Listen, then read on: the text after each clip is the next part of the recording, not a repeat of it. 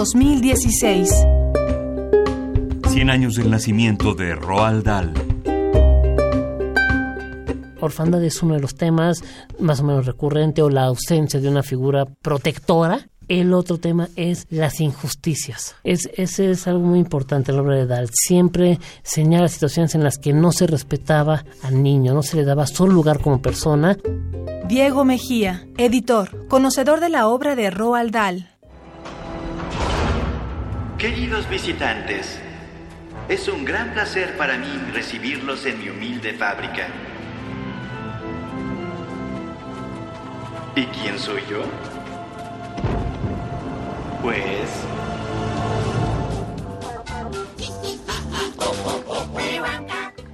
Charlie y la fábrica de chocolate. Fragmento. Roald Dahl, 860 de AM, Radio UNAM. Clásicamente actual. Gente, estamos en el programa Activa tu Paisano y tenemos una llamada muy especial. Hola, ¿cómo te llamas? Lupita. ¡Eso, mi raza! Y en la otra línea, aquí Toño. tenemos... ¡Hey, Lupita! ¡Ándale pues! ¿Qué quiere decirle? ¿Te acuerdas que me dijiste que ya te llegó tu INE? Pues ya la activaste. Tienes que hacerlo para poder votar. Hazlo por internet, nada más con el folio y tu fecha de nacimiento. Es bien fácil. Si tienes familiares y amistades en el extranjero, recuérdales activarla en INE.mx. Su participación también cuenta en México. Mejor que ser el oído es guiar el sonido. Mejor que escuchar la radio es hacerla. Radio UNAM te invita al taller de creación y producción radiofónica. Aprende fundamentos de ingeniería de sonido, diseño de audio y lenguaje radiofónico. Del lunes 19 al 23 de septiembre, de las 17 a las 20 horas, en la sala Julián Carrillo de Radio UNAM. Mayores informes al 5623-3257. Radio UNAM invita.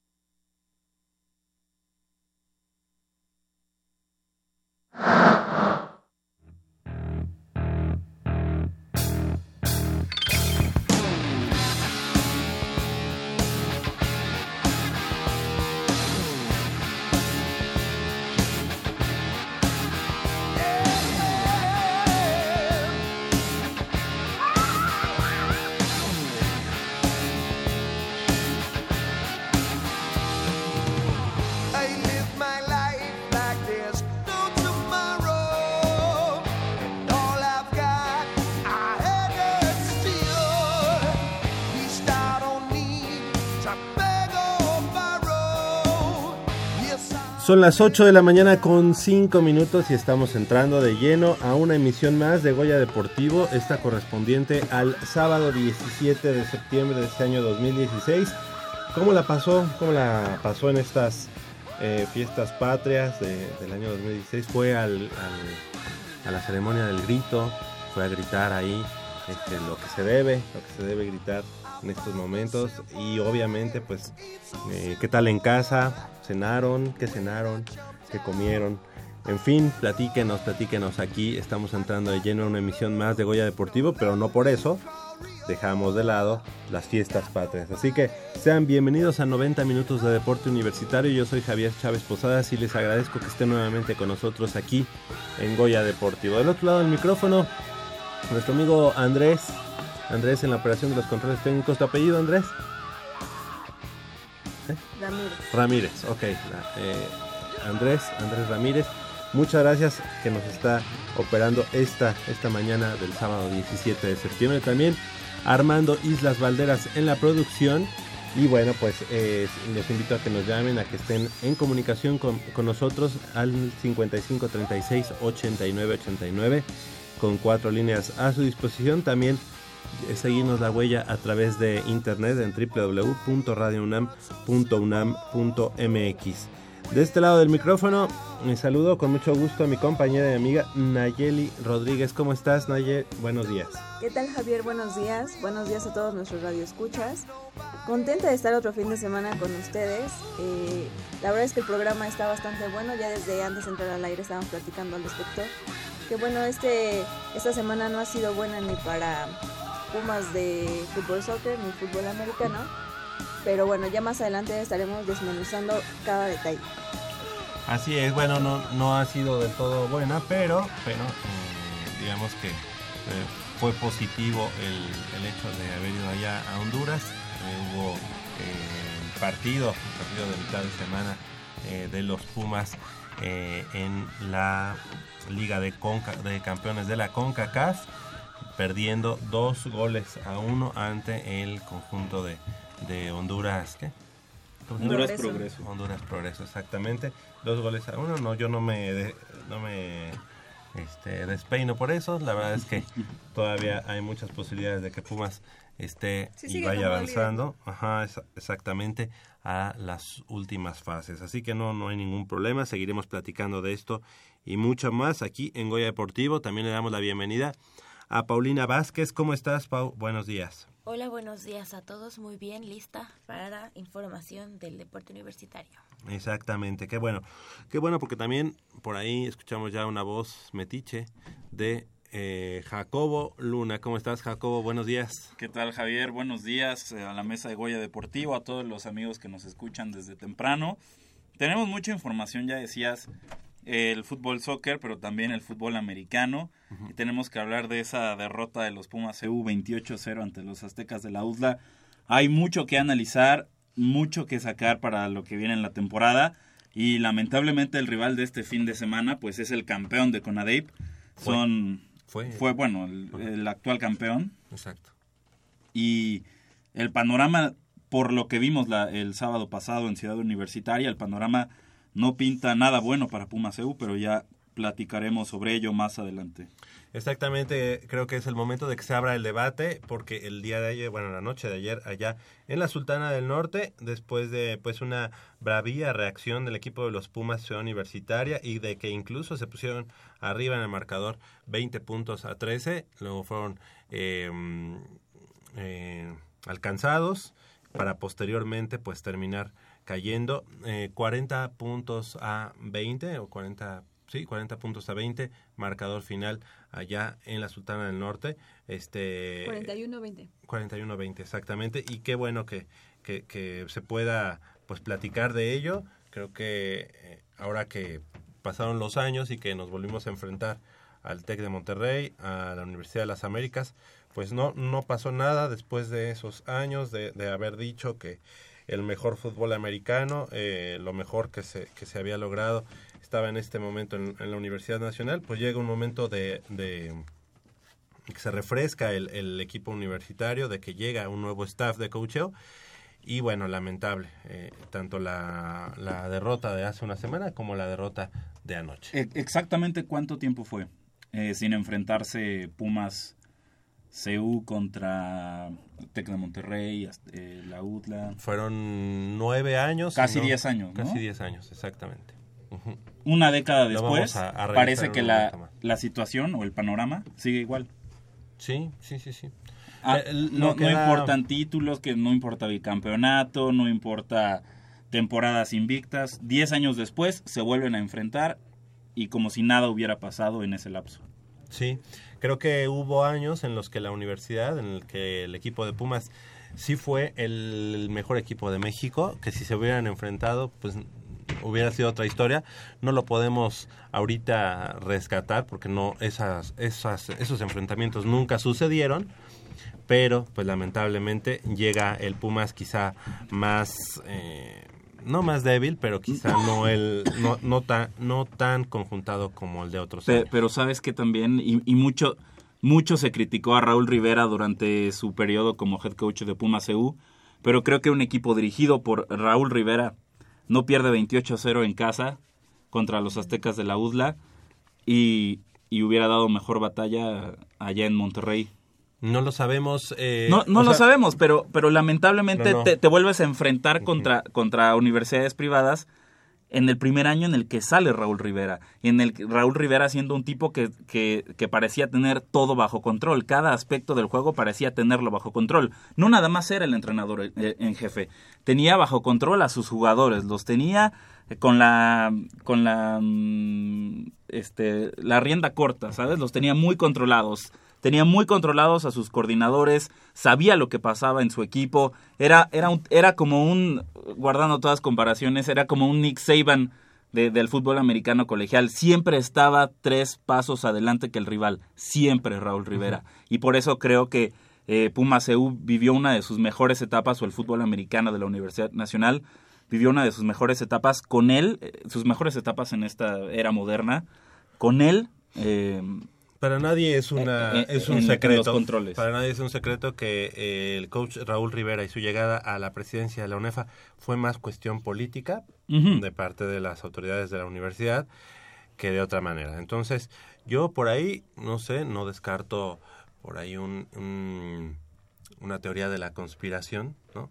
De que de pronto, después de ver tres partidos seguidos eh, con derrotas, estoy hablando del partido ante los japoneses y estos dos partidos ante la Universidad de las Américas y eh, el TEC de Monterrey, ¿por qué no por ahí que se alce una voz y que pida el regreso triunfal del coach Raúl Rivera? No lo sabemos, pero bueno, todo parece indicar que, que no ha sido la mejor decisión el haber cambiado de staff en esta- a estas alturas.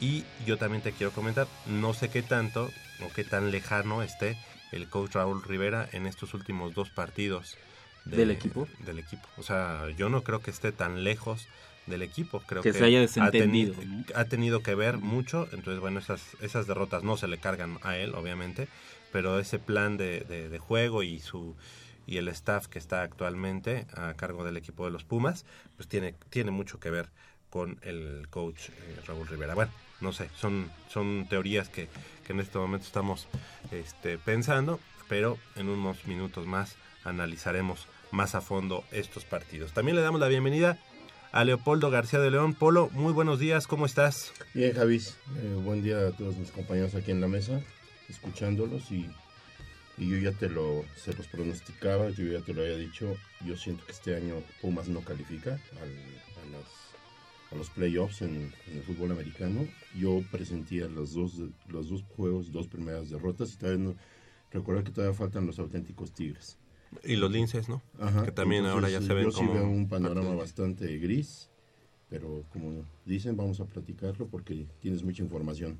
Lamentablemente, y ahora haciéndole al comentarista de Televisa cuando habla de la, de la, de la selección nacional, es si llegara a perder eh, Tigres hoy en su visita a la Universidad de las Américas, Pumas de todos modos tendría en sus manos la Claro. posibilidad de calificar siempre y cuando Le gane- le gane a los a los Tigres. ¿no? O sea, Sí, digo, esa, situación.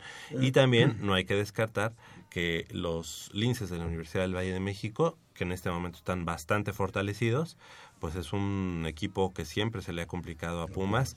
Y bueno, pues ahora podría ser la opción de que esas generaciones que ya le han ganado, tanto en juvenil como en intermedia, al conjunto de Pumas, ahora en la Liga Mayor, sume el primer triunfo, podría ser, ¿por qué no pensarlo? El, tri- el primer triunfo de los Linces ante los Pumas EU en Liga Mayor. Nunca le ha ganado Linces a Pumas Ciudad Universitaria en Liga Mayor y bueno, pues ahora con las condiciones, pues se abre esa posibilidad, pero ganando Pumas todos, todos sus partidos, incluyendo obviamente el de, las, el de los auténticos Tigres, y si Tigres el día de hoy cae ante eh, lo- la- Aztecas. la- los aztecas, pues se puede, se puede dar esa opción, ¿no? Así Estamos es. hablando mucho y aventurándonos muchos, como dije, haciéndole al comentarista de Televisa, hablando de la selección. Al día a día sí se ve difícil la situación. Ya son dos juegos perdidos y yo creo que cuestión emocional el equipo se tiene que levantar lo más rápido que pueda, pero yo no veo un equipo contundente como otras temporadas. Lo vimos contra la UDLA, la verdad dejan mucho que desear y pues ahí se ven los resultados, ¿no? Ahí están los primeros resultados. Pues, ¿qué les parece si eh, iniciamos, iniciamos la información oficial, oficialmente hablando, porque ya, ya platicamos bastante, sobre los eh, Juegos Paralímpicos 2016 que se están llevando a cabo allá en Río de Janeiro. Y bueno, pues iniciamos con el nadador universitario y mexicano Gustavo Sánchez Martínez, quien concluyó en el octavo lugar en la gran final de la prueba de 150 metros individual, categoría SM4, de los Juegos para, Paralímpicos Río 2016, tras realizar un tiempo de 2 minutos 54 segundos 95 centésimas. Sánchez Martínez se quedó con las ganas de subir al podio del estadio acuática- acuático, luego de venir con un buen impulso de su hit eliminatorio, en donde consiguió avanzar después de detener el cronómetro en 2 minutos 46 segundos 34 centésimas. En la prueba de los 200 metros estilo, estilo libre, Sánchez Martínez acarició el bronce, eh, pero no pudo colgarse dicho metal. Así es, pasó los primeros 50 metros en la tercera posición con un parcial de 41 segundos con 84 centésimas y se mantuvo en el podio a los 100 con un minuto con 28 segundos y 43 centésimas y continuó con el sueño de la presea de bronce en los 150 con 2 minutos 17 segundos y 61 centésimas. Pero a pesar del esfuerzo, pues lamentablemente Gus ya no pudo mantener la posición y descendió hasta el sexto puesto con 3 minutos eh, 10, 10 segundos y 58 centésimas. En los 50 metros pecho, categoría SB3, Gus fue descalificado. Durante su hit eliminatorio cronometró 55.46 segundos, eh, pero de acuerdo con los jueces, cambió la técnica del estilo que nadó. Eh, y no sé qué, qué, qué técnicas eh, Se necesita. se necesita porque yo escuché una aclaración de su hermana en el, en el que decía, dice, ¿cómo va a cambiar un estilo si mi hermano... Pues... Es, es difícil poner un estilo. con- ajá, porque, porque no tiene un brazo y todo esto, ¿no? Entonces, la verdad es que la, su hermana, que a la vez agradeció tantas eh, llegadas, tantos tweets de felicitación, este, estaba un poquito a disgusto porque dice es que no sé en qué se basan los jueces para decir que mi hermano cambió, Cambió el estilo, claro. Su tiempo de todos modos no le hubiera alcanzado para entrar a la final y bueno, pues con ello eh, se despide ya de estos Juegos Olímpicos, Paralímpicos. Falta una, me falta una, una prueba. Esperemos que Gustavo todavía tenga la posibilidad de refrendar alguno de, alguna de sus medallas que, que ha logrado en los eh, pasados eh, Juegos Paralímpicos, pero bueno, Río de Janeiro no ha sido eh, el mejor, el mejor de ¿No será ya el, digamos, la salida de Gus? Ya se puede presagiar que Ya, ya, incluso, ya- ya incluso él, en, una entrevista previa a estos juegos, él dijo, yo ya estoy casi terminando, cerrando este ciclo competitivo, porque dice, a mí, me- a mí me aplicaron mucho el, el hecho de no dejarme crecer porque había, había nadadores enquistados ahí en el, en el alto nivel que ya no daban resultados y, me- y a mí me costó mucho trabajo poder, poder posicionarme como el exponente de México en la natación. Y dice, yo no quiero que le pase lo mismo a, A otros chavos. O sea, si, si, si, viene, si hay un chavo abajo de mí y que, y que tiene el talento, tiene las ganas y, y, y tiene posibilidades para lograr cosas grandes en el deporte, pues yo ten- tendré que hacerme a un lado. Y él, Y y ese él lo dice, Enquistado, pues todavía, bueno, digamos, no sé si se- sea buen nombre decirlo enquistado, pero hay un nadador este, que todavía estaba o participando en estos Juegos Paralímpicos por México y que no, este, que digamos, no dejó crecer de alguna manera a los, a los nadadores que venían atrás. Eh, exactamente, y también, y también se nota mucho el, el, declive de Gustavo Sánchez de Londres 2012, ahora Río 2016. En Londres 2012 regresó con dos oros, eh, casi con, se quedó a cuatro segundos de un récord mundial, y, y fueron, fueron los juegos de Gustavo Sánchez. Ahora en Río 2016, lamentablemente las cosas no se le dieron a Gus, pero también es entendible. Claro, Eh, claro, eh, sí, es un muchacho que, que difícilmente podía, podría, podría mantener la concentración otros cuatro años para llegar a Río 2016 y arrasar. Sa- sabemos cómo es Gustavo, lo conocemos, es, es amigo de Goya Deportivo y sabemos que, que no, no es un tipo nada más centrado en la natación y él quiere hacer muchas cosas con su vida y creo que du- Sí, la durante esos cuatro años, atraviesa es exactamente, y durante esos cuatro años quiso exper- eh, experimentar eh, muchas cosas con, con su vida, conociendo, eh, aunque se escuche fuerte, sus limitaciones. Y, y, y es un tipo que está, ex- está explorando nuevas facetas. Que, que eso no le quita lo ganador. ¿eh? No, para nada, no, Sí, no, Es no. una trayectoria brillantísima la de Gustavo Sánchez, pero como todo atleta, cumplen un ciclo y, y se nota ya cuando los, no- los resultados empiezan por no darse.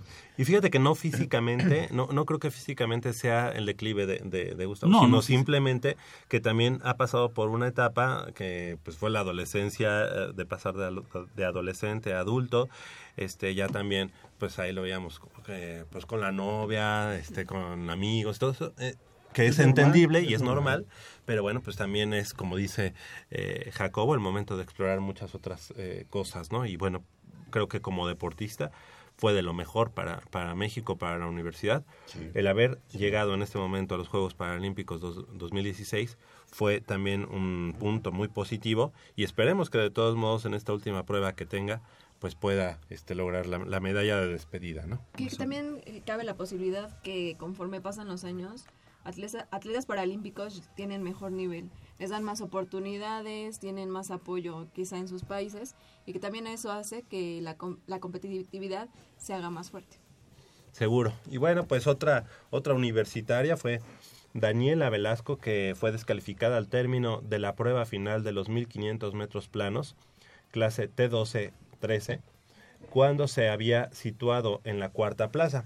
Acompañada de su guía, Gabriel Urbina, Velasco Maldonado tuvo una buena carrera el pasado sábado, pues desde el inicio de la misma prácticamente sostuvo una dura batalla con la española Is- Isaac, Izaskun Oces para decidir el tercer sitio ante el dominio de dos tunecinas. Algo importante es que fue precisamente al terminar Goya Deportivo cuando sabíamos que en unos, en unos instantes más correría Daniela Velasco y bueno, lamentablemente a pesar de, de haber concluido en el cuarto sitio, bueno, ella fue descalificada a final de cuentas y bueno, pues ahí, ahí, ahí estuvo el resultado. En los primeros metros, la deportista tricolor se situó en el cuarto lugar de la competición, pero apretó en la última etapa para colocarse en el tercer puesto, cerca de la presea de bronce, pero bueno, pues la ibérica también peleó con resistencia y velocidad para apenas colarse al podio por delante de la mexicana.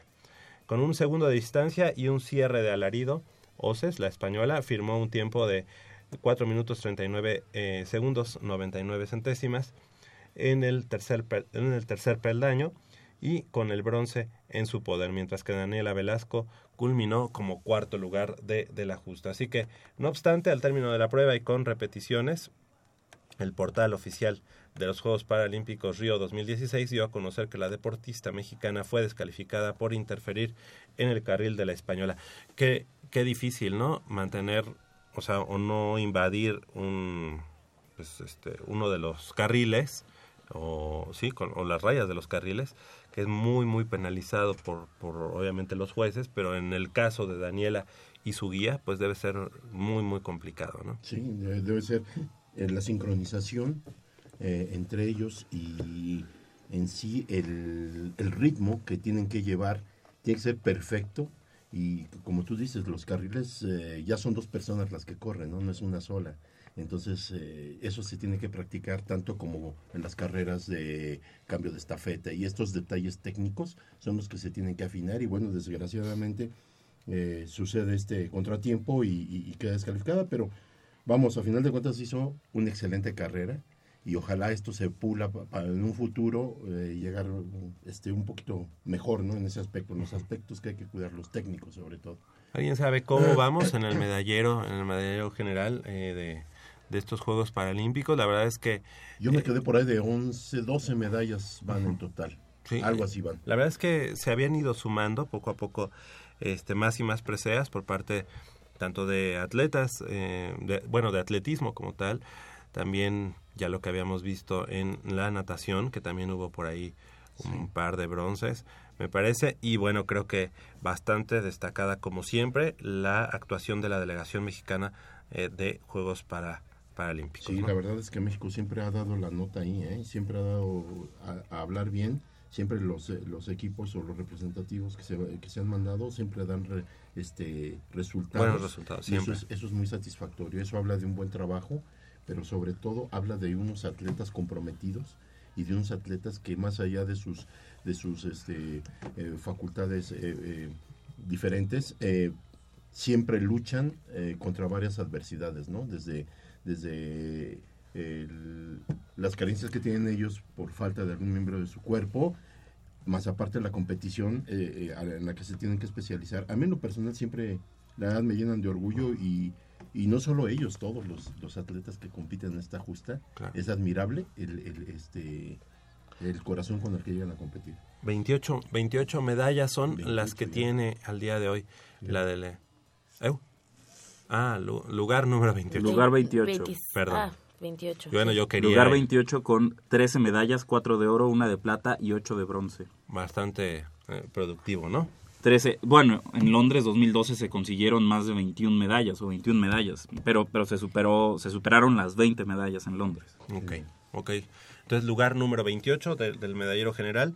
Felicidades para toda esta delegación mexicana que nos llena de orgullo allá en Río de Janeiro 2016. Regresando Bueno, un poco al tema de Daniela, ujú. Este, cuando vino, o sea, lo que más me sorprendió cuando vino es que eh, cuando comentó que quería participar en atletismo, pues la verdad es que eh, la mamá fue la que dudaba un poco de, esta situación que ella pudiera salir adelante eh, como deportista. Y bueno, ahora lo la vemos en Juegos Olímpicos, como dice Polo, con algunas fallas técnicas, pero creo que tiene cuatro años para, para mejorar todas estas situaciones y tener mejores posiciones. Es jovencita, ¿no? Todavía, Daniela. ¿Qué- Sí, estuvo aquí con nosotros, ¿no? Sí. ¿Qué edad anda rondando? Debe de tener los 23, 24 años, no sé. Digo, la verdad es que este no, no, no lo No, recuerdo. de hecho hay unas hay unas jovencitas que parece que son tragaños, ¿no? Sí. Que tienen, por decir algo, 18 y parecen de 12, ¿no? Exacto. Porque ven muy, muy, muy, muy jovencitas. Productor, ¿sabemos la edad de, de ella? De Daniela Velasco. No. Bueno, no le queremos hacer al mago, pero bueno. Yo digo que unos 23. no sé, vamos a ver. Hacemos una breve pausa aquí en Goya Deportivo y regresamos con la información del mundo de, bueno, más bien del fútbol americano estudiantil en México, 55-36-89-89.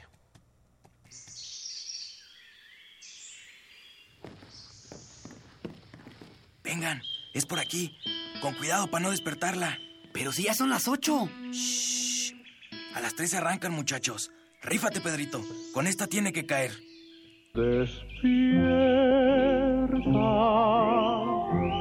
dulce amor de mi vida. Chale. ¿Pero por qué nos moja? ¿A qué mujer no le gusta que le lleven gallo? Pues a todas, pero no cuando escuchan Goya Deportivo. Los sábados en la mañana tienes una cita y no querrás que nadie te moleste. El cuadrante ensordece con el rugido del felino.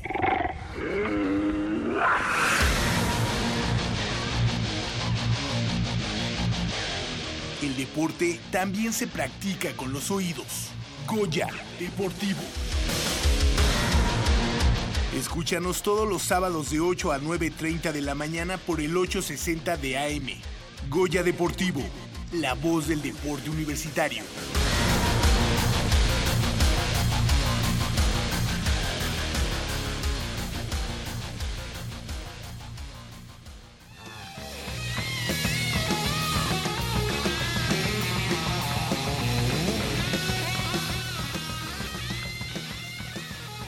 Ocho de la mañana con 30 minutos. Luego, la verdad es que el, el programa, en la parte de los cortes, también se pone bueno.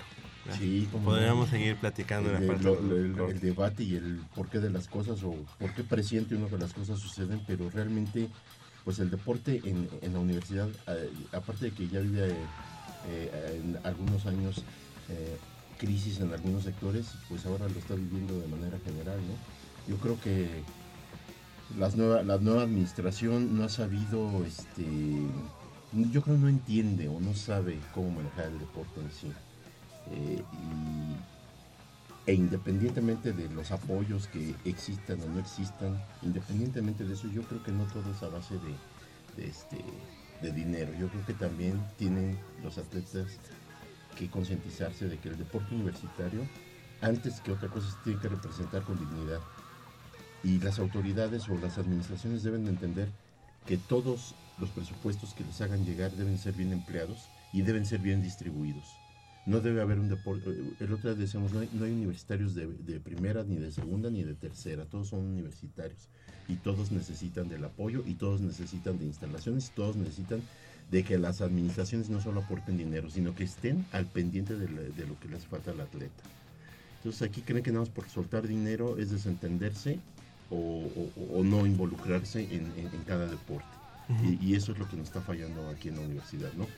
yo la nueva administración eh, he sabido que realmente no hay mucha conformidad con el nuevo director que está dirigiendo eh, la misma y este que es una persona muy especial eh, poco escucha a la gente eh, es difícil que tú saques una entrevista con él difícilmente te puedes acercar a platicar con él y yo pienso que está equivocando el camino esta persona. Yo creo que si no endereza, si no, si no se vuelve más susceptible a lo que necesita el deporte universitario y no se involucra más y no escucha a la gente, eh, vamos a entrar más en crisis. ¿eh? Se habla de una persona muy autoritaria, pero que le está haciendo daño a, a la dirección eh, general del deporte universitario. Pues fíjate que la verdad es que a mí en lo personal eh, creo que esto va de más arriba. Yo creo que con la llegada del doctor este, Graue a la, a la rectoría se han fortalecido muchos acuerdos entre universidades, mexi- bueno, entre la UNAM y universidades mexicanas y extranjeras. Eso ha sido muy, muy valioso claro. y porque, pues a final de cuentas, la universidad, su prioridad debe ser la academia. ¿no? Así es, Entonces, creo que, creo que en ese sentido, el- la gestión del doctor Graue ha sido muy benéfica. Para quienes estamos en el deporte, para quienes nos gusta más el deporte y estamos más eh, de ese lado, eh, la verdad es que no ha sido del todo eh, positiva, ¿no? Nos- No, y yo- nos, yo- yo nos referimos a dos cosas. La parte de, ya dijiste, del deporte universitario y la otra, el deporte profesional, ¿no? Nombrar o estar actualmente con, con el presidente actual de los Pumas, por ejemplo. El primo de Rodrigo de Bueno. ¿Por qué? No, pues se parecen. Ah, sí. Rodrigo Ares de Parga, que no ha sido del, o sea, no ha sido negativo, pero no, pero ha sido muy cuestionado eh, eh, su accionar en, en el, en el actual y tiene, gestión, ¿no? y- y yo sin conocer al director del, del- de, de lo que antes era la de Gadir, este, sin conocerlo al señor físicamente, ni haber cruzado una palabra con él, yo veo, yo veo a Rodrigo Árez de Parga y yo se cuenta que lo estoy viendo él, porque es una persona autoritaria, una persona que eh, quiere imponer todo eh, a todo y, y con todos y en todas las áreas su santa voluntad y parece ser que no dejan trabajar a las áreas a cada área en Santa Paz, ¿no? ¿Y todo esto por qué? Por, por el, el- la derrota, este, fea derrota de 28 puntos a cero de la semana pasada entre eh, de los Pumas Ciudad Universitaria cayendo frente a los Aztecas de la Universidad de las Américas. Pero tam- tampoco podemos culpar a las autoridades por la- una derrota de 28-0 No, del no, equipo no, de no, fútbol. Jamás. Es decir, es sí, sí hay un problema ahí y qué bueno que lo resaltan, pero no podemos decir que por Alejandro Fernández el equipo Pumas CU pierde 28-0 en casa. es ilógico, eso, eso no se entiende, no van de la mano una con otra para nada. ¿Qué es lo que pasa? Sale Raúl Rivera y yo me imagino que al salir Raúl Rivera, él dice, quién se va- él decide quién se va a quedar al frente del equipo.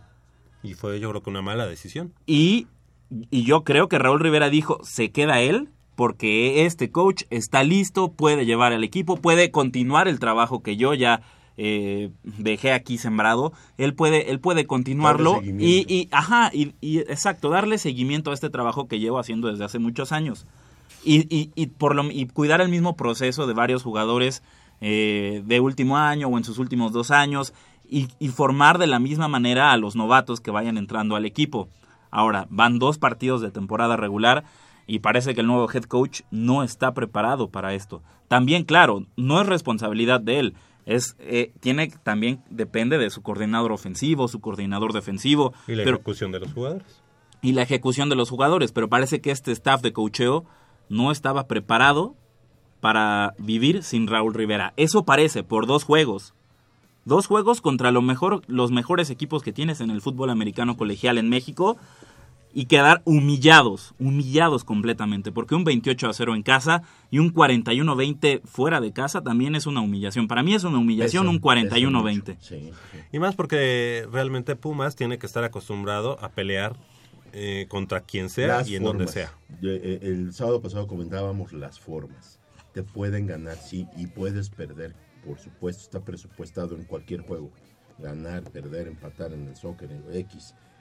Pero la, actitud.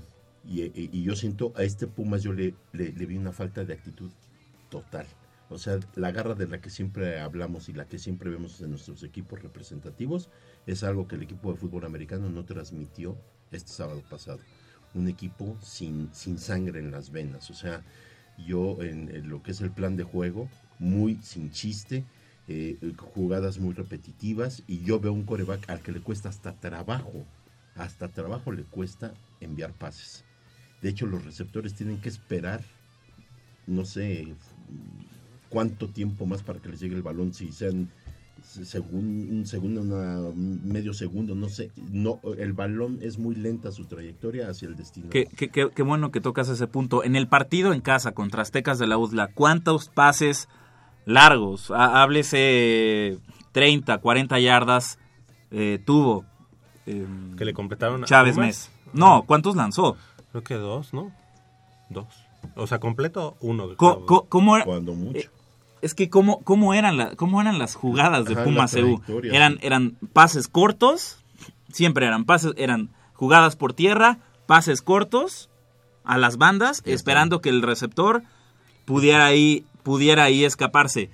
Una, la línea ofensiva tampoco hizo muy bien su trabajo.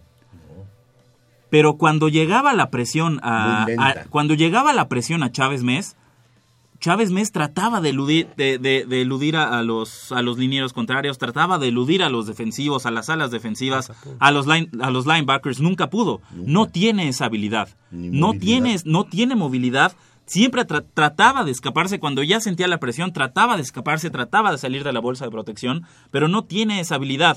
Ahora, si no tiene esa habilidad, dices, bueno, por lo menos es un pasador de bolsa. Se, se mantiene firme, se mantiene firme en la bolsa, Pero tienes una un- línea con- muy con un brazo fuerte, pero es que la realidad es que Chávez Mes tampoco tiene un brazo fuerte y es el punto que toca Polo. Pues los receptores incluso lo tenían Mes- que esperar a si- que llegara el balón. Si lo observan bien, Chávez Mes hasta tiene como un... un, Un delay, ¿no? Una es, no sé como un, un- una forma peculiar de lanzar el balón como que Por debajo. da, da como un brinquito es, es algo raro tendrían que verlo es una moción nada tradicional Ah. Un- la moción No de- del brazo no es natural pero tampoco tiene un, un brazo potente no lo tiene y, y lo que preocupa es que veías que la, la ofensiva no carburaba, no, carburaba, nunca no avanzaba, no avanzaba, y decías, ¿hasta qué punto va a seguir Chávez Mes como mariscal de campo? Pues es que se supone que es el. En- entró el Rafael Arenas ya hasta el último cuarto. ¿Y tú viste mucho cambio? No, pero, pero Rafael Arenas se ve un tipo más atlético, con más brazo, pero tampoco el tipo podía hacer mucho. Ya le dieron, lo metieron al campo ya cuando iban 21-0. La, la línea ofensiva es pesada pero muy lenta. Es lo que te digo. Mucho, muy lenta. Entonces los desplazamientos para, para, crear, para formar una bolsa de protección les cuesta mucho trabajo. Porque si, si con tantita presión que tengas de algún linebacker... Ahora, si te das cuenta de que los dineros de, de la UDLA, además de ser pesados, son muy atléticos, o sea, son muy rápidos. Entonces, a pesar de que la línea ofensiva sabe en qué momento va a salir el balón, les ganaban, les ganaban ese primer ese primer paso. Tú ya sabes a qué a qué este sonido o a qué voz va a salir el, el balón como liniero ofensivo. Pues la línea defensiva le ganaba el primer Yo paso. nunca vi una jugada, por ejemplo, de atracción que a lo mejor hubiera funcionado por la rapidez de la línea de UDLA.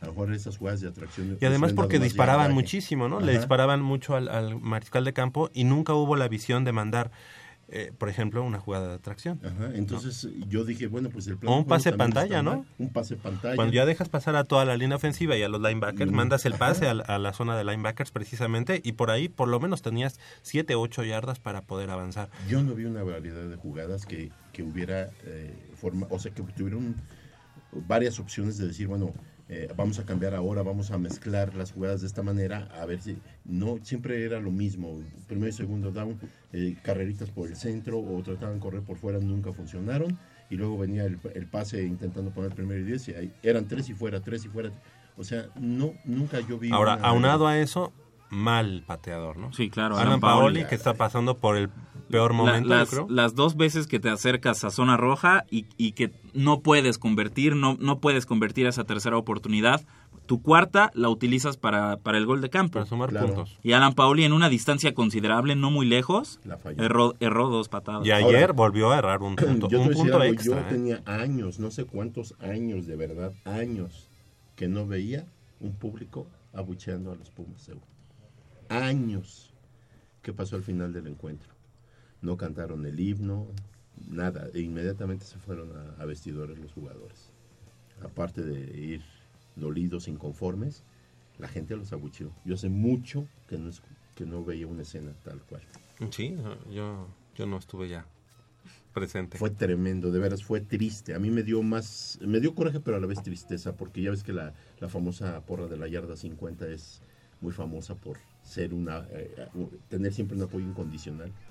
Créeme que fue espantoso. Pero, bueno, también no se le puede dar, o sea, somos conscientes que Pumas está pasando un muy mal momento, pero pues tampoco en no vas a abucharlos después de que te han dado victorias. ¿Sabes qué pasa, Naye? Que eh, vuelvo a lo que te dije, no fue tanto el que perdieran, sino cómo perdieron.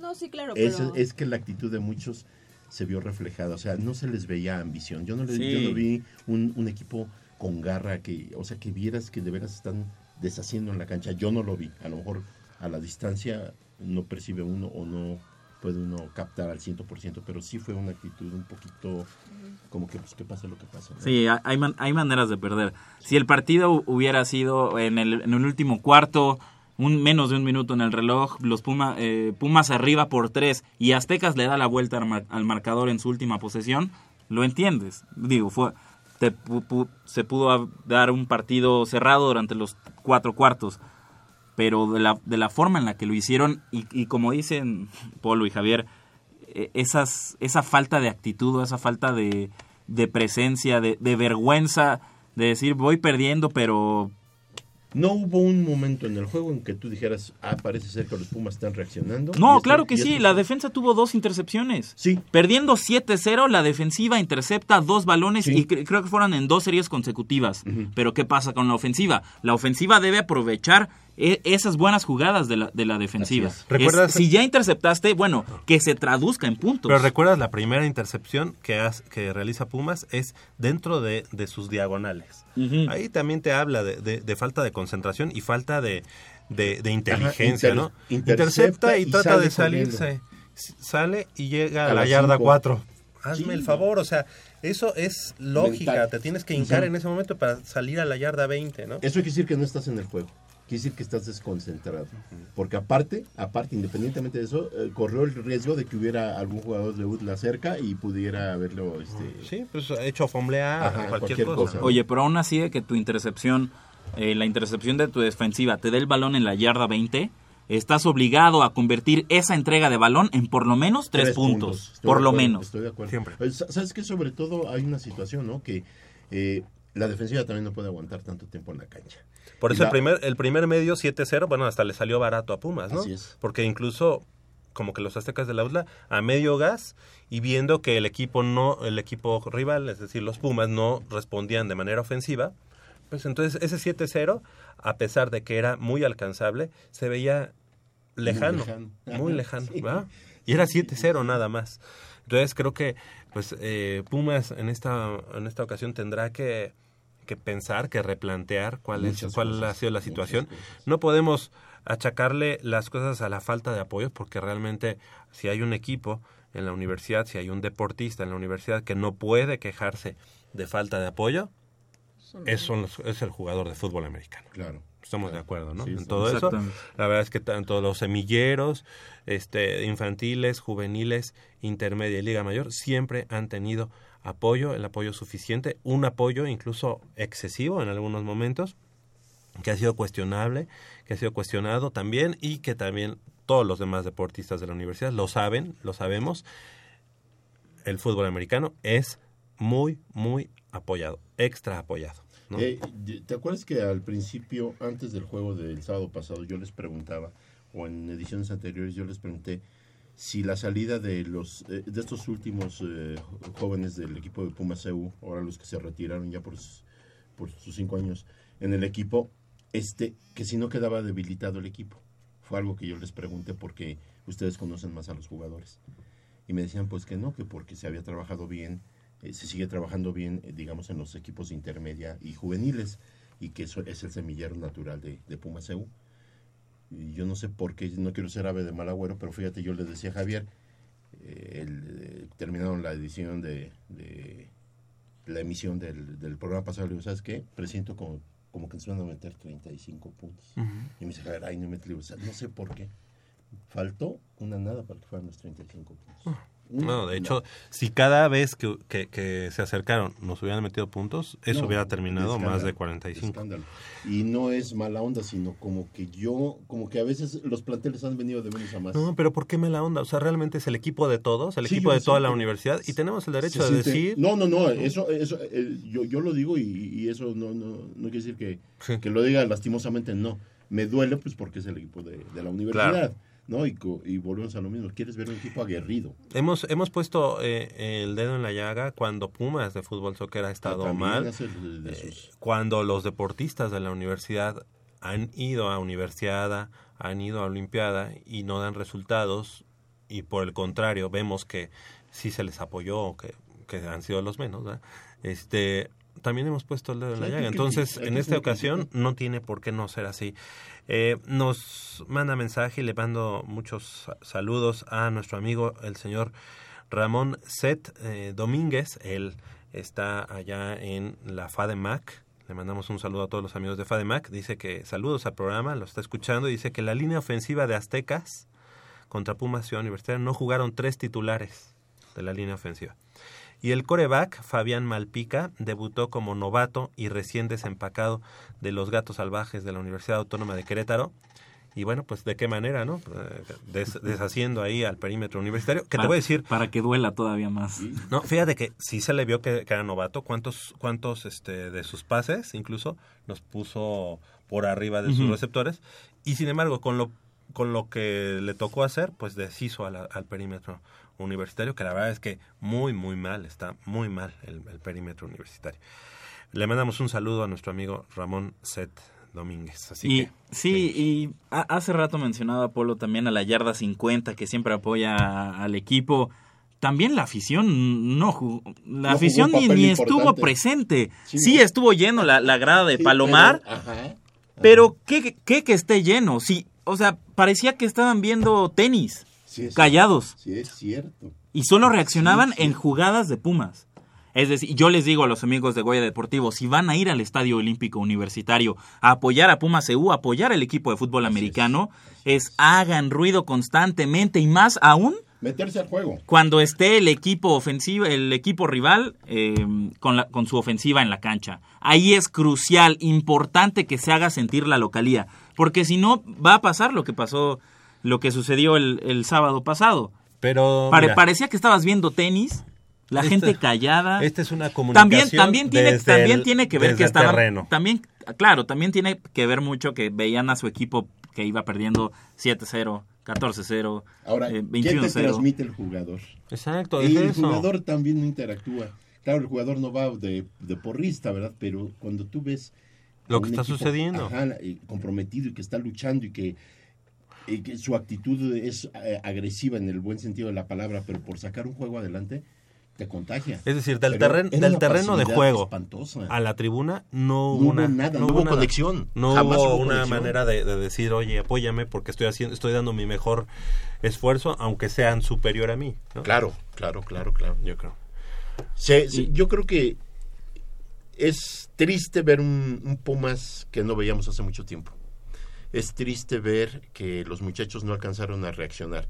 Y yo sí daba por hecho que este capítulo se cerraba ese sábado y yo decía, este va a ser, esto va a ser el parteaguas en este campeonato para que Pumas reaccione y quiero verlos contra los Borregos un, un Pumas diferente. No tuve oportunidad de ver el juego y sin embargo yo sí también te había dicho, Javier, no es mala onda, pero los dos primeros los perdemos y se perdió contra el Tecnológico Monterrey. Yo veo un Pumas, no veo un Pumas fuerte en todo en todos los aspectos. Yo veo un Pumas que a lo mejor, insisto, mm, tengo mis temores que no va a calificar esta esta temporada de playoffs. Algo, algo, algo que hay que mencionar también en- no es como, como una justificación, nunca lo sería y además este, creo que ya sabemos contra quién vamos, contra quién nos estamos enfrentando. Ahorita que nuestro amigo Ramón Set nos hace hincapié en que este coreback, eh, mariscal de campo, bueno, este mariscal de campo novato, Fabián Malpica, viene de eh, los Gatos Salvajes de la Universidad Autónoma de Querétaro, me pone a pensar también en que el capitán, por ejemplo, el capitán de los Aztecas de la Universidad de las Américas, a quien también yo mando un saludo, este Alejandro Consuelos, jugador de Pumas Zacatlán durante muchos años, toda la intermedia incluso, y que fue además estudiante de la FES Acatlán, y lo tuvimos aquí en el programa, en este matemáticas aplicadas y, computica- y computación, becado por la Universidad de las Américas y en este momento capitán de los aztecas, pues nuevamente, ¿no? Ese cuestionarte cómo armas un equipo de esta magnitud, pero bueno, nosotros ya sabemos a lo que íbamos. Es un equipo, los aztecas de la Universidad de las Américas, que no tiene semilleros. ¿Y cómo es posible que arme un trabuco de esa manera? Pirateándose a los jugadores. Eso, ¿Pero es eso pretexto? No, no es pretexto. Es- es pre- Precisa- precisamente, Es que primero siempre- dijimos todo lo que teníamos que decir de Pumas. No, claro. No, no, no, pero, pero, pero No. siempre, siempre se escuchó hace 10 años y fue la razón del rompimiento en, Con- en así ONEFA y fue la razón por la que se creó con ADEIP. 10 años después, parece que todo sigue regresando al mismo argumento. No, yo es creo que, que, yo es creo que que tiene Pumas, jugadores Pumas becados. tiene un semillero vasto. Pumas tiene sus- su estructura desde las infantiles, es muy fuerte. Eh, yo lo que sí, eh, lo que sí me molesta es que los demás equipos no se preocupen por trabajar y son, son universidades particulares donde hay un potencial económico importante.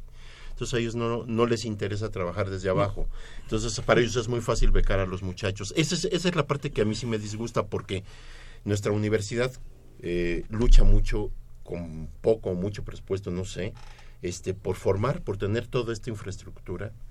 Y ya cuando te costó trabajo, los cuidaste, los, los, los guiaste, los hiciste eh, de alto rendimiento a los deportistas, resulta que con la tranquilidad de decir, yo te beco, ven a estudiar lo que quieras, pero representa... a- Es una salida así como que, como que un poquito desesperante. Y no critico Quizá a los no es muchachos. cuestionable, ¿eh? no es Los cuestionable muchachos por parte de tienen la Universidad derecho. de las Américas porque tiene su derecho y además No, claro, pero, claro. pero, pero no es pretexto. Pongamos en esta mesa, ¿qué, qué es em, más importante en el, fútbol, en el fútbol americano? ¿Qué es más importante? Que, que tengas las cualidades fís- físicas, obviamente las necesitas, pero ¿qué es más importante? ¿Que seas más, el más rápido y el más fuerte o que tengas un buen plan de juego? Así es. Que sea un Y plan de juego con- adaptado con el- a las condiciones. No, claro. Y, lo- y, y a, y es, y es a lo que voy. Chip Kelly en Oregon, otra vez, eh, guardando mucho las proporciones. Chip Kelly en Oregon. Oregon no tenía jugadores de, de cinco estrellas. En Estados Unidos, los jugadores que salen de high school son rankeados con estrellas. Los jugadores cinco estrellas son los que, los que se van a las mejores universidades. Jugadores de cuatro estrellas son, son este, jugadores que sí, sí pueden interesarse en, pueden ser, eh, generar interés por parte de universidades grandes, Reclutables. pero siempre las, las universidades grandes, llámese Alabama, llámese Ohio State, llámese Notre Dame, son los que acaparan esos jugadores cinco estrellas. Chip Kelly en Oregon formó una dinastía con jugadores de tres o cuatro estrellas. ¿Por qué? Porque a Oregon no llegaba lo mejor. A Oregon no llegaba el mejor talento de, de, jugado- de jugadores en, en- los Estados Unidos. Pero Chip Kelly siendo un- uno de los entrenadores más eh, brillantes de los últimos tiempos en el fútbol americano colegial y que ahora lo está demostrando en la NFL, es un genio para la ofensiva. ¿Qué hizo Chip Kelly? Con base en su cocheo y en, y en su sistema de juego que, ojo, revoluciona el fútbol americano. ¿Qué hizo? Convirtió a la Universidad de Oregon en contendiente puro, lo llevó a un partido por el campeonato nacional y Mark Helfrich, que fue el que se quedó como, como head coach, digamos que continuó esa tradición y llevó a Oregón en 2014 a otro partido por el campeonato nacional. Es decir, en el fútbol americano no cuenta tanto si tienes a los mejores jugadores, si tienes al más rápido o al más fuerte.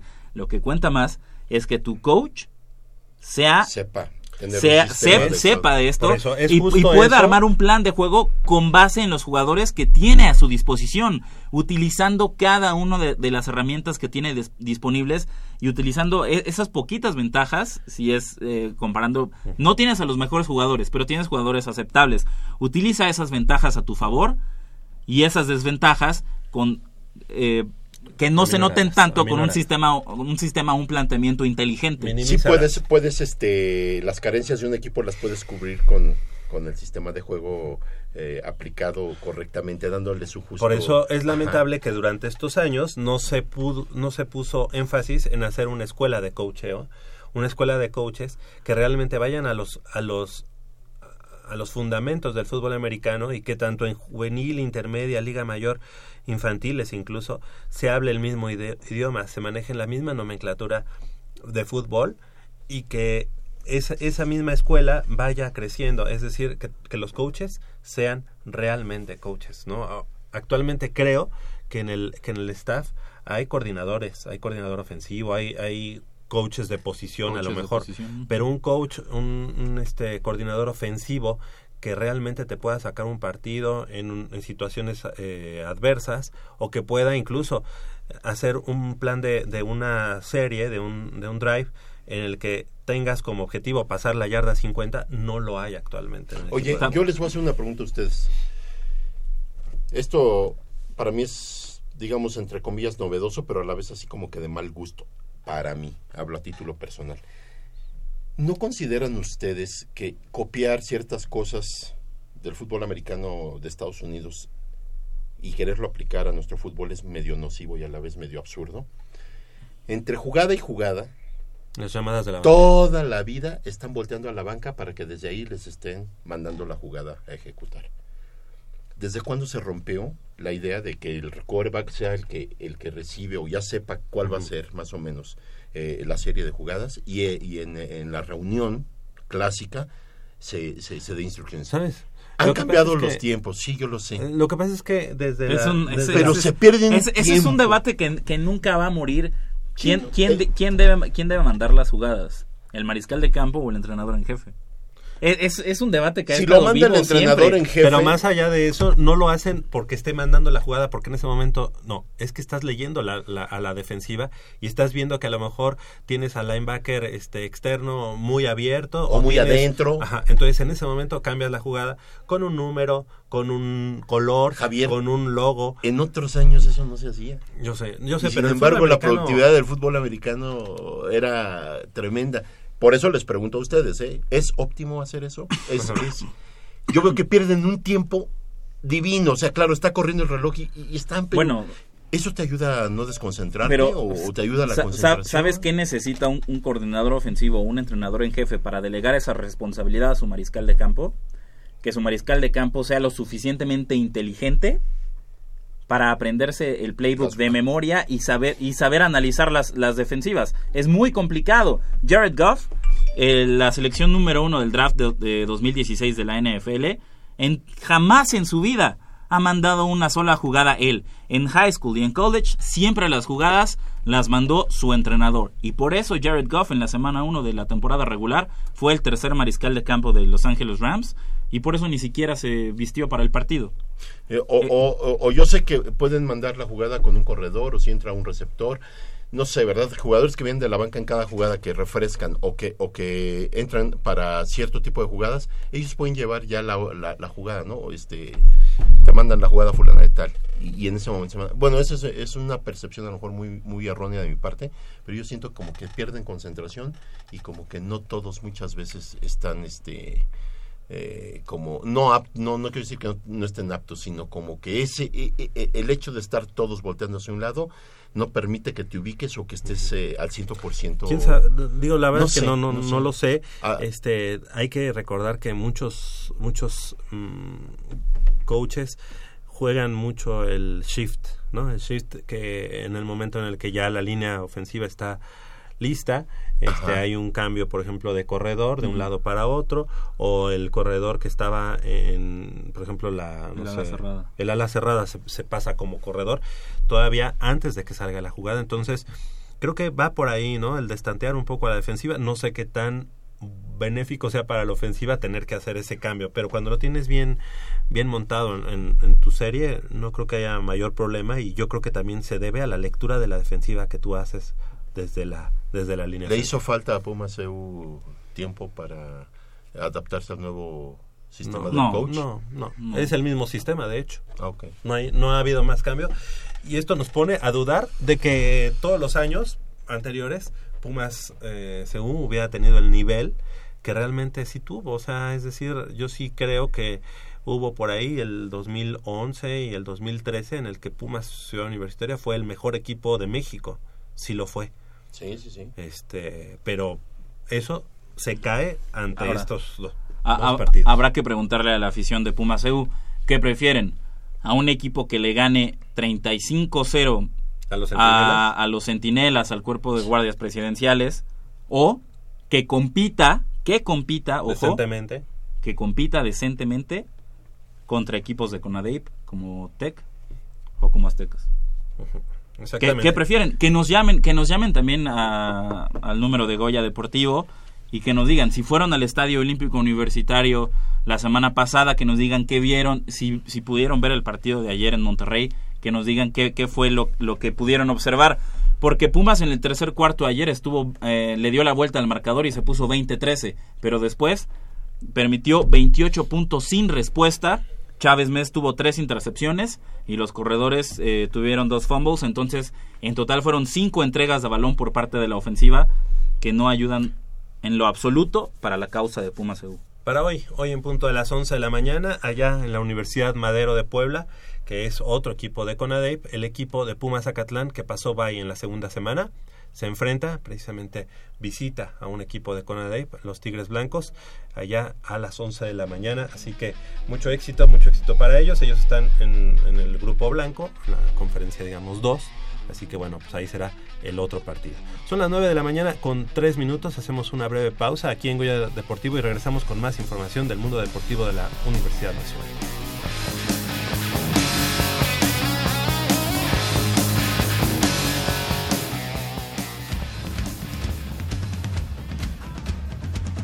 El deporte vive en nuestra máxima casa de estudios. Más de 40 disciplinas diferentes, cientos de deportistas, una sola voz. Goya Deportivo. Cada sábado el felino se apodera del cuadrante.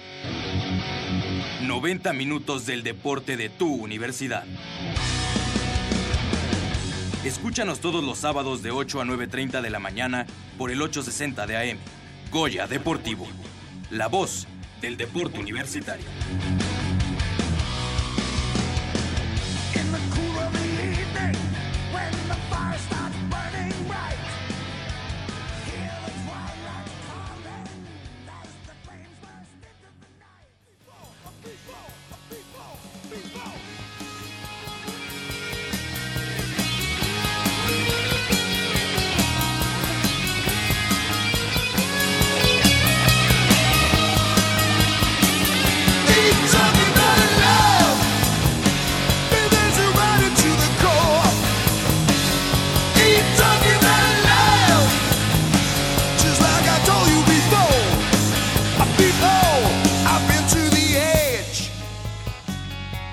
I stood and looked down. You know I lost a lot of friends there, baby.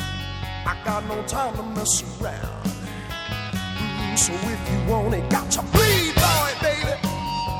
You got to, got to bleed, baby. Ha, got to, got to bleed. 9 de la mañana con 5 minutos, estamos de regreso aquí en Goya Deportivo. Y bueno, pues este el equipo de los Pumas jugó a mitad de semana allá en Jueves 15 de septiembre. jueves 15. Oye, sí, qué, qué día para jugar, ¿no? Bueno, Sí. para los mexicanos. Pero ellos ya querían estar en el pozole, yo creo, ¿no? Sí, ya. querían irse a Se, celebrar. se les quemaban las habas por esos chiles en nogada, este, pozole, pambazos. Contra el Honduras Pro- Progreso. Progreso. Ah, vaya equipo, ¿no? Y el equipo de Pumas, a pesar de ir ganando en el medio tiempo, este cae dos goles a uno. Tus comentarios. Sí, en el primer tiempo Pumas se ve obviamente superior a- al equipo de Honduras, el marcador lo reflejó. Sin embargo, pues ya en el segundo creo que no, no pudieron acoplarse, no pudieron hacer el juego que venían manejando.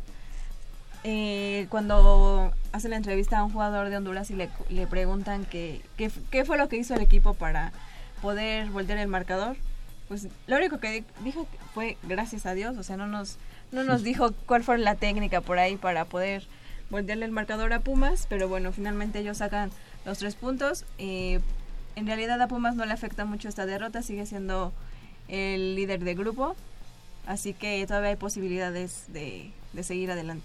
No, claro, Pumas, recordemos que el grupo es de tres en Conca Champions y el grupo A lo comparten Pumas, Honduras Progreso y W Connection.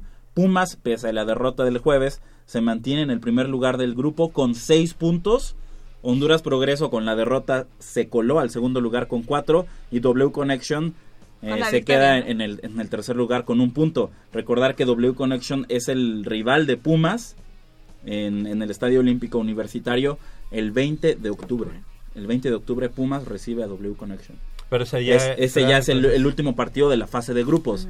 Claro. Pumas ne- necesita, hay que recordar que solo, cali- cla- solo clasifica el primer lugar del grupo. Entonces, por la victoria de Honduras Progreso, el equipo hondureño se pone a dos puntos de Pumas y entonces Pumas está obligado a ganar eh, contra el W Connection para clasificar a los octavos de final de Conca Champions. Si Pumas eh, pierde o empata, si, si pierde y, Le y deja la mesa le puesta. deja la mesa puesta a Honduras Progreso. Pero si empata, eh, todavía habría posibilidad de acuerdo con la, la diferencia de goles. Ambos partidos, tanto el de Pumas como el de Honduras Progreso, el 20 de octubre son a la misma hora, a las 9 de la noche. Ok. Juegos a la, a la misma hora para evitar Que- cualquier suspicacia. que para ese partido, para ese partido eh, en casa y con y por la esta esta cómo lo ha manejado Juan Francisco Palencia, todo parece indicar que va a jugar casi con la misma alineación o con jugadores de cantera ese partido contra el W Connection. Pese a que se está jugando la clasificación, creo que así lo va a hacer. Los Pumas, aunque sean estos Pumas de, de cantera, no tendrían mayor problema en ganarle en casa a un equipo de Trinidad y Tobago. Uno nunca sabe. Igual puede reforzar Juan Francisco Palencia el equipo con uno o dos titulares. Yo, yo pondría un titular en, en, en la defensa.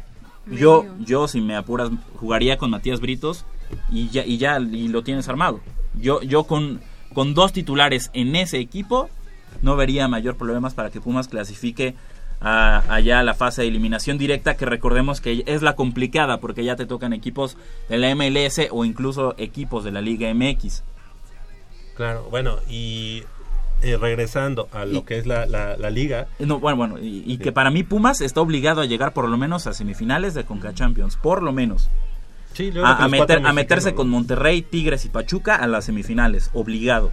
¿Por qué? Porque esos equipos lo van a hacer y estoy seguro.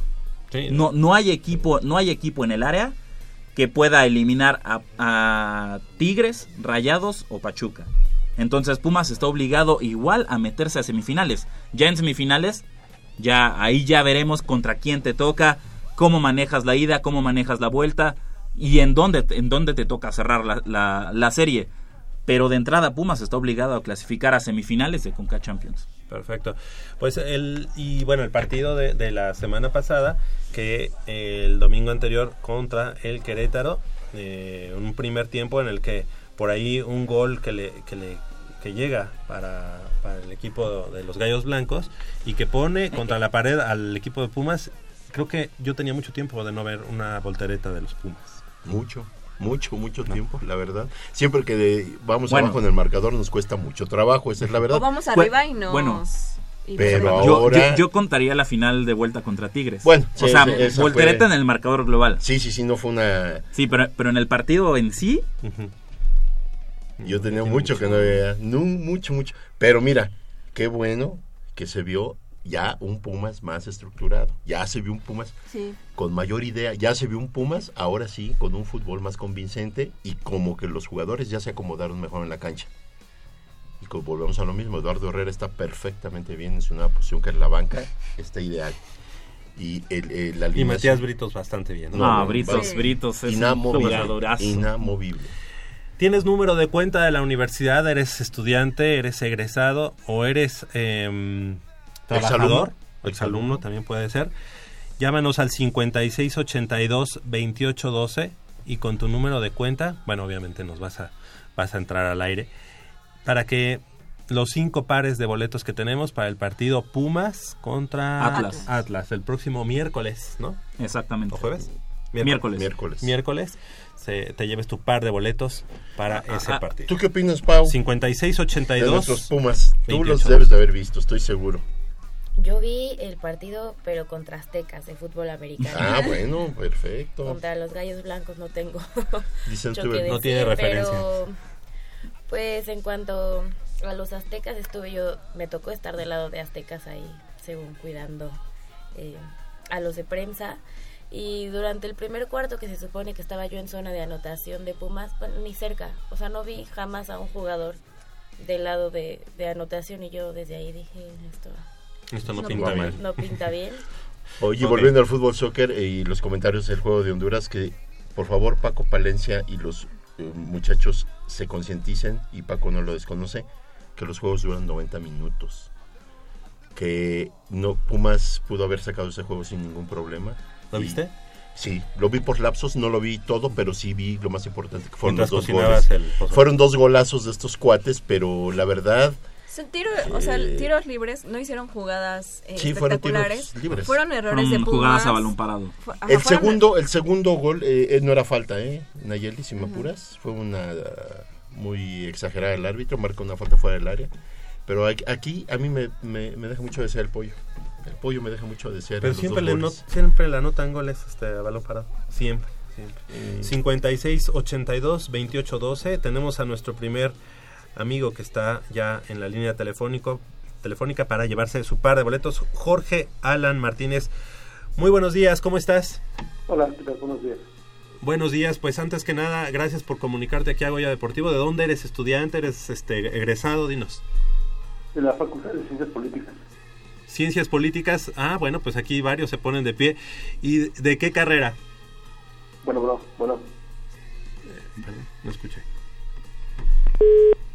Se cortó la Oye, pero te- van a tener que llevar Bueno, Jorge Alan Martínez ya se lleva su primer par de Pero boletos. tienen que llevar su credencial, ¿no? O- Sí. Para sí, comprobar el número sí. de cuenta. Ajá, exacto. Ok. Con su credencial. Y en bueno- O sea, sí. como ex, ex- exalumnos sí podemos participar. Sí, sí. Gracias. No te vas a salir ahorita a hablar. ¿eh? 56, 82, 28. ¿Qué opinas del juego con- en Honduras? Este no lo pude ver completo. En, en Estaba haciendo el pozole. Estaba haciendo el pozole, pero sí hubo errores ahí que, eh, bueno, que estaban cometiendo muchas faltas. El equipo, bueno, el- Lalo asume esa responsabilidad que el equipo estuvo haciendo muchas faltas, quizá no tan necesarias, y eso fue lo que le costó al equipo universitario la derrota. Los dos balones parados que finalmente entran a la portería de Alfredo Saldívar. Eh, pero pues creo que nada que no se pueda solucionar, no es un marcador que nos preocupe. Yo creo que Pumas eh, califica en el próximo juego aquí en México. Porque el próximo juego de Conca Champions es aquí en México. Sí, ese es Con el el W W Connection, ¿no? Entonces yo creo que se- ahí se califica. Pero no tendríamos por qué pasar estas situaciones, ¿no? Ya el Monterrey decepcionó a su afición, cosa que no nos interesa. Pero el Monterrey con el cuadro que tiene haciendo un comparativo del costo de cada plantel. Y Monterrey Ellos- está valuado en 50 millones de dólares. ¿Ellos ya quedan fuera? Ya, ya están fuera de Conca Champions. Ya ves, tú dices que, que ellos seguro ¿Ya sí. están fuera? Ya hasta dibujos les hicieron, memes. Sí, ya Ah. quedó fuera Monterrey, perdió. Ok, exactamente. Entonces, Entonces Pumas no tiene por qué pasar por eso. Y nos hizo recordar algunos pasajes, un, un, un déjà vu por ahí, eh, en tiempo de compensación. Nos Exacto. meten el 2-1. Entonces duran 90 minutos los partidos. los partidos y si no 100 minutos que se, que se mentalicen, porque este partido lo pudieron haber ganado. Sí. 56-82, 28-12 para llevarte tu par de boletos para el partido Pumas contra Atlas. Que mañana tenemos un partido muy fuerte, ¿eh? allá en Torreón. Sí, ¿a qué hora es el partido? A las 6 de la tarde. 6 de la tarde. 6 de la tarde. Eh, un equipo de Santos que había, había empezado muy mal la temporada. Y que sigue mal. Sigue mal, Sigue pero mal. en su casa siempre se crece, ¿no? Siempre, y a nosotros nos cuesta mucho trabajo Sí, el último partido jugado allá fue victoria de Pumas. Sí. Eh, sin embargo, bueno, creo que creo que no va a ser fácil la, la aduana. Tenemos a nuestro segundo mm, eh, nuestro segundo ganador para el partido de mañana, para su par de boletos. Del Co- miércoles. Digo del miércoles, exactamente. Bueno, si me quieres si invitar quiere ir mañana al fútbol también, no, no. Claro. Y él es eh, Oscar Molina. ¿Cómo estás? Muy buenos días, ¿Qué Oscar. tal, este, señor Chávez? Muy gracias por contestar mi llamada y felicidades por su programa. Soy seguidor de Pumas desde 76. Soy egresado de la Facultad de Medicina. De, Facultad de UNAM, Medicina. De la UNAM, sí. Perfecto, Con número pues. de cuenta 76 26 82 1-8. Hombre, ¿cómo ese, ese número de cuenta se nos tatúa, verdad, en el alma? Sí, sí, sí. Es, es ya la matrícula que uno ya lleva en la sangre y en el corazón. Yo soy cardiólogo y tengo el posgrado allí en el posgrado de la UNAM como cardiólogo. Como cardiólogo. Perfecto. Eh, Oscar Molina, doctor Oscar Molina y además García. cardiólogo. Cardiólogo. Muchas gracias. ¿Y cuál es el, el pronóstico para el próximo miércoles? Yo creo que, pues, como comentan ahorita en el último comentario que hicieron del fútbol, creo que Valencia ha logrado, sobre todo, la comunicación con, con el grupo y pues yo creo que están entendiendo la, ahorita la, la posición. Yo creo que, y el, como comentan también la remontada, de que yo también tenía mucho tiempo de que Puma no remontaba un, un partido en contra y yo creo que va muy bien y eso motiva para apoyarlos ahí en la tribuna. Y algo importante, que Pumas haya terminado ese partido contra Gallos Blancos con tantos canteranos mexicanos, ¿verdad? Sí, claro, claro. También Muy un comentario aparte, yo seguía Pumas en el bicampeonato hasta Madrid. Hasta Madrid ahí fuimos a apoyar con, Ah, con Hugo Sánchez y desafortunadamente este nos eh, perdimos la final con para con Honduras para ir a Japón. Ya Ah, estábamos nosotros también para ir en ese en ese en ese proceso. Estábamos ya hasta aprendiendo japonés para irnos a, a Japón, pero desafortunadamente se perdió la final y nos quedamos con las ganas. ¿Cómo muy ven? bien. Doctor Oscar Molina, te agradezco mucho que hayas llamado. Tienes tu par de boletos para el próximo miércoles. Se van a entregar estos allá en la Dirección de Actividades Deportivas. Sí, ya la Eh, y bueno, de todos modos, ahorita te pido que no le cambies a la estación. Vamos a, a decir exactamente qué día y en qué horario. Sí, muchas gracias. Y aparte de eso, soy integrante de la Puebla Plus de Puma. La Fiel y Plus. seguidora. Perfecto, de- pues entonces somos vecinos. Ahí Sí, estamos, somos vecinos. Ahí nos sentamos siempre. Claro que sí. Un saludo a todos y felicidades también por el, el gran eh, apoyo que tiene Polito hacia eh, totalmente imparcial, eh, comentarios objetivos y, y aunque a veces les, les, les gana la pasión, pero así es Pumas. O sea, somos eh, con mente universal, este, imparcial y, y muchas felicidades por su programa. Tiene muchos años de que los escucho. Gracias, doctor. Muchas gracias, doctor Oscar Molina. Un Felicidades. abrazo a todos. Gracias por su programa. Gracias. Hombre, pues qué, qué gusto, ¿verdad? De, eh, de que, no, te decía que, que tú eres muy imparcial y que a veces Que nos gusta, gana la le gustan tus pasión. comentarios. Ajá. Que nos gana la pasión a veces, ¿verdad? Pero bueno, que somos muy imparciales. Más bien siempre somos- somos parciales hacia Pumas, siempre. Y tra- tratamos de que las em, críticas pues sean también Sí, igual, claro. ¿no? Claro, tenemos que reconocer cuando nuestro equipo no está funcionando Ujú. y tenemos que hacerlo ver y So- somos parciales, pero no somos porristas. Hay, que- hay que es. dejarlo muy claro. No somos porristas y no vamos a aplaudir nada más por aplaudir. Y ojo también, eh, regresando a, al, al partido contra Querétaro, ojo también lo que hizo Juan Francisco Palencia en la defensa. A la banca Marcelo Latorre y, José Carlos Van Rankin. Rankin. Y José, no, José Carlos Van Rankin recupera la titularidad y el gol de Querétaro es, culpa error. de Van Rankin. Pero Pero luego mete su gol. no, pero, pero tiene, tiene- tuvo mucho que ver este, este funcionamiento de Pumas, el, el- la mejora de Pumas con la entrada de José Carlos Van Rankin. Me van a decir lo que quieran y me van a criticar y critíquenme en Twitter, vía telefónica, díganme lo que quieran, pero les aseguro que la mejora en la mejora de Pumas, José Carlos Van Rankin tuvo mucho que ver. Es Sí. un defensa que le, que le falta mucho, que le, que Le falta en cuanto a en cuanto a marca, en cuanto al oficio defensivo.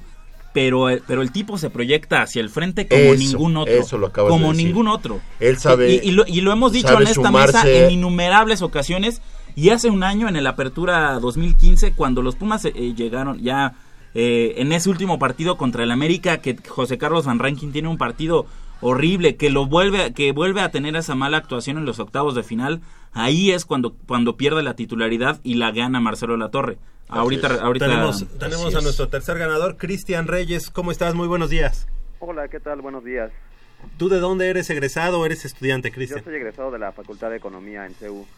Facultad de Economía, bueno, pues enhorabuena, te vas el partido de Pumas contra Atlas el próximo miércoles. ¿Y cuál es tu, tu pronóstico para ese partido y para el partido de mañana? Pues para el partido de mañana espero un partido complicado, difícil como todos allá en Torreón, pero ojalá que Pumas salga con la victoria y con los cambios que ha hecho Palencia y con los titulares que tenemos, yo creo que va a ser Perfecto. un partido este cerrado, pero saldremos con la victoria y contra Atlas a media semana también.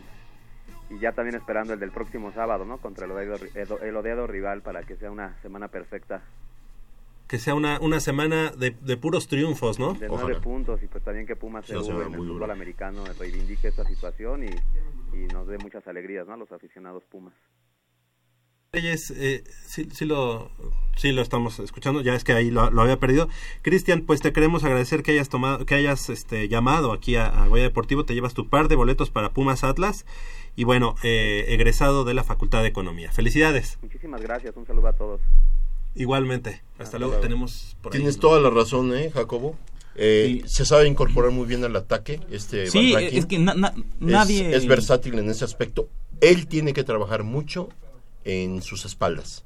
Él tiene que trabajar mucho en la marca. Mira, el gol de Querétaro, si él en vez de tratar de alcanzar el balón, en vez de ir por él, se queda parado y se voltea para esperar al jugador de, de Querétaro, a lo mejor le permite al jugador de Querétaro controlar el balón, pero ya lo recibe de frente. Entonces él salta, un salto infructuoso, un mal salto y a destiempo. Entonces lo tapa el balón y el mismo jugador de Querétaro, en vez de bajar el balón ahí, lo baja con dirección hacia la área. Entonces ahí se pierde Van Rankin. sea- Eso lo tiene que trabajar él, mucho. O sea, pero ¿sabes qué es, Es lo malo? que ¿Sabes qué es lo malo, Polito? No es un novato. Exacto. Tam- tampoco es un muchacho que esté obteniendo sus primeras oportunidades en el primer equipo. José Carlos Van Rankin es un futbolista ya formado, es un ya. futbolista hecho y derecho y lamentablemente esas cuestiones tal parece que nunca va a poder corregirlas. Si, va, si vas a jugar con José Carlos Van Rankin, si lo vas a meter como eh, titular por la lateral derecha, Ya sabes, que lo que te implica. tienes un Sab- gol en sabes, contra, ¿no? sabes que te implica un menor eh, trabajo defensivo. eh, O hacer unos que- que se escalonamientos más rápidos. Pero sabes lo que te brinda y creo que Juan Francisco Palencia hizo ese cambio de a la torre por, por Van Ranking consciente de lo que implicaba. Y también hay que, hay que resaltar eh, que no juega Alejandro Castro, juega Luis Fernando Quintana y hace muy, Muy buen bien, partido. Tiene que salir por lesión y entra, entra el ruso José Antonio García, pero, pero los dos, más Quintana que tuvo más minutos de juego y, y- y lo pudimos observar eh, durante mayor tiempo, pero los dos muy bien y complementándose a la perfección con Darío Verón. 56 eh, 82 28 12 es el par- es el partido. Es el número al que tiene que llamar para eh, ganarse su par de boletos para el partido Pumas Atlas del próximo miércoles. 56 82 28 12. Y siguiendo la línea un poco de cantera, eh, con la entrada de Gallardo, la verdad es que me está gustando un poco más que Fidel. Bueno, por lo menos estos partidos eh, son más certeros sus centros que Fidel, por lo menos dos que estuvieron a punto de, de concretar en la portería y a, a- a comparación de Fidel, que la verdad es que últimamente ya no está haciendo lo que hacía cuando llegó al equipo de los Ha Pumas. perdido el toque, fíjate. Yo le vi sacar eh, centros que los voló totalmente de lado a lado. Está perdiendo el toque y ha perdido el encarar al lateral con seguridad.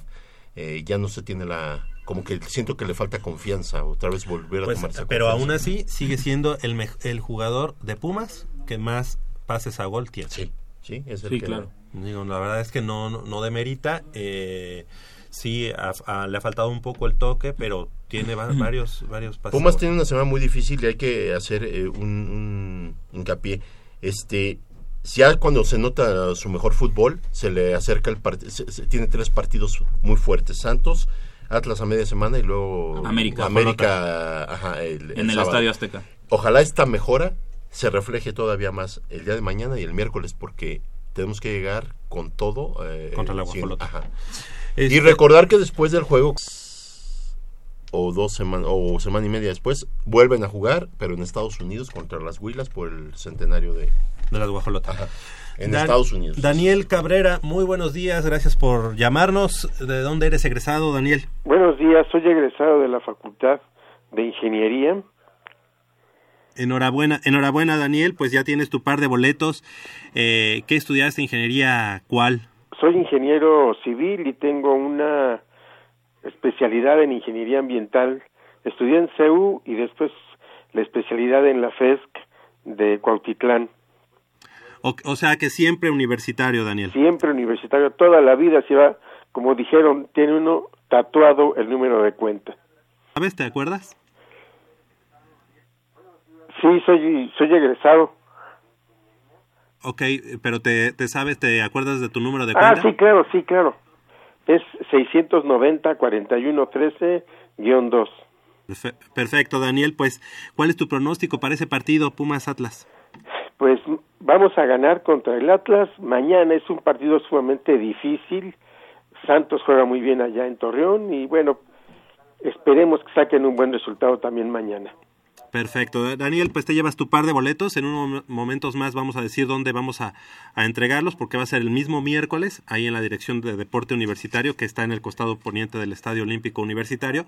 Pero este te agradecemos que hayas eh, llamado aquí a Goya Deportivo, Daniel. Muchas gracias. Luego. Hasta luego. Ingeniero y bueno, también como dice, maestro en ingeniería de la universidad. Exactamente, Daniel Cabrera. 50 y... Tenemos un par de boletos más para nuestros amigos que nos llamen a este número que es el 5682-2812 y ya pues, pasan al aire y nos dicen sus comentarios. Exactamente. ¿Qué, qué esperar para el día de mañana? Para, eh, para un partido muy difícil en donde Pumas, si juega como jugó contra Querétaro, yo confío mucho en que vuelvan a sacar, sacamos ese resultado. Pumas ahorita es cuando tiene que demostrar que sí ha venido de menos a más y lo, mañana lo tiene que reafirmar. ¿Semana de nueve puntos? Debe ser, debe ser semana de nueve puntos. Debe ser, ¿eh? De- de- de- debe ser por, no por obligación, sino por convicción, porque tenemos un equipo capaz. Entonces, yo quiero y creo que Pumas, insisto, con, con el partido que brindó el domingo pasado, más lo que ha tenido trabajando ahorita Paco Palencia y corrigiendo, y habiendo jugado con un equipo este de canteranos contra Honduras, va a llegar al 100% de nuestro equipo para el día de mañana. Ujú. 5682-2812, aunque ya no pase su llamada, pues nos puede llamar de aquí a 9.30 y ya este y se lleva su par de boletos. Y lo dijo el capitán Luis Fuentes la semana pasada que hablamos con él. Y, y nos compartió esta intimidad del vestidor eh, de los Pumas. Y el mensaje que les había transmitido Juan Francisco Palencia. Y el mensaje era, muchachos, estamos en la, en la parte del torneo que va a definir si somos un equipo con, con capacidad para entrar a liguilla o no. Y esas fueron las palabras textuales, no, no, te- no textuales, pero esa fue la idea que compartió Juan Francisco Palencia a los jugadores. Así lo entendieron, pese a ir perdiendo contra Querétaro, supieron remontar, supieron eh, quedarse con la victoria y, y no, no, un, no un marcador de 2-1, ¿eh? fue, fue una victoria contundente. Así es. Ahora, hay, hay que reforzar el buen momento contra Santos, aprovechar la localidad contra Atlas y ya en el Estadio Azteca será otra historia. Los ganadores eh, Que se nos los- da mucho el Estadio Azteca. de los eh, pares de boletos, Jorge Alan Martínez, Oscar Molina, Cristian Reyes y Daniel Cabrera hasta el momento. Ellos el próximo miércoles de 10 a 3 y de 5 a 7 en el, la Dirección General de Deporte Universitario, costado poniente del Estadio Olímpico Universitario, extienda UNAM, ahí con identificación. Una identificación que los... eh, que los Pues de preferencia que traiga su número de cuenta, ¿no? Con eso, eso sería, sería muy bueno.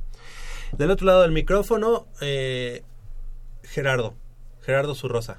Exactamente, sí me acordé. Gerardo Zurrosa en la operación de los controles técnicos, así como Armando Islas Valderas en la producción. Y de este lado del micrófono nos despedimos. Muchas gracias, Polo García de León. Gracias. Buenos días, gracias al auditorio y nos vemos el próximo sábado. Claro que sí. Nayeli Rodríguez, gracias. Gracias por estar con nosotros y seis puntos para Pumas. Paulina Vázquez, muchas gracias. Muchas gracias por acompañarnos y pues que gane Pumas. Jacobo Luna, muchas gracias. Gracias y mañana Pumas 2-1 apretado pero gana. Perfecto, yo soy Javier Chávez Posadas, les agradezco el favor de su atención, no sin antes invitarlos y recordarles que el próximo sábado en punto de las 8 de la mañana tenemos una cita aquí en Goya Deportivo con 90 minutos de deporte universitario, deporte de la máxima casa de estudios. Hasta la próxima.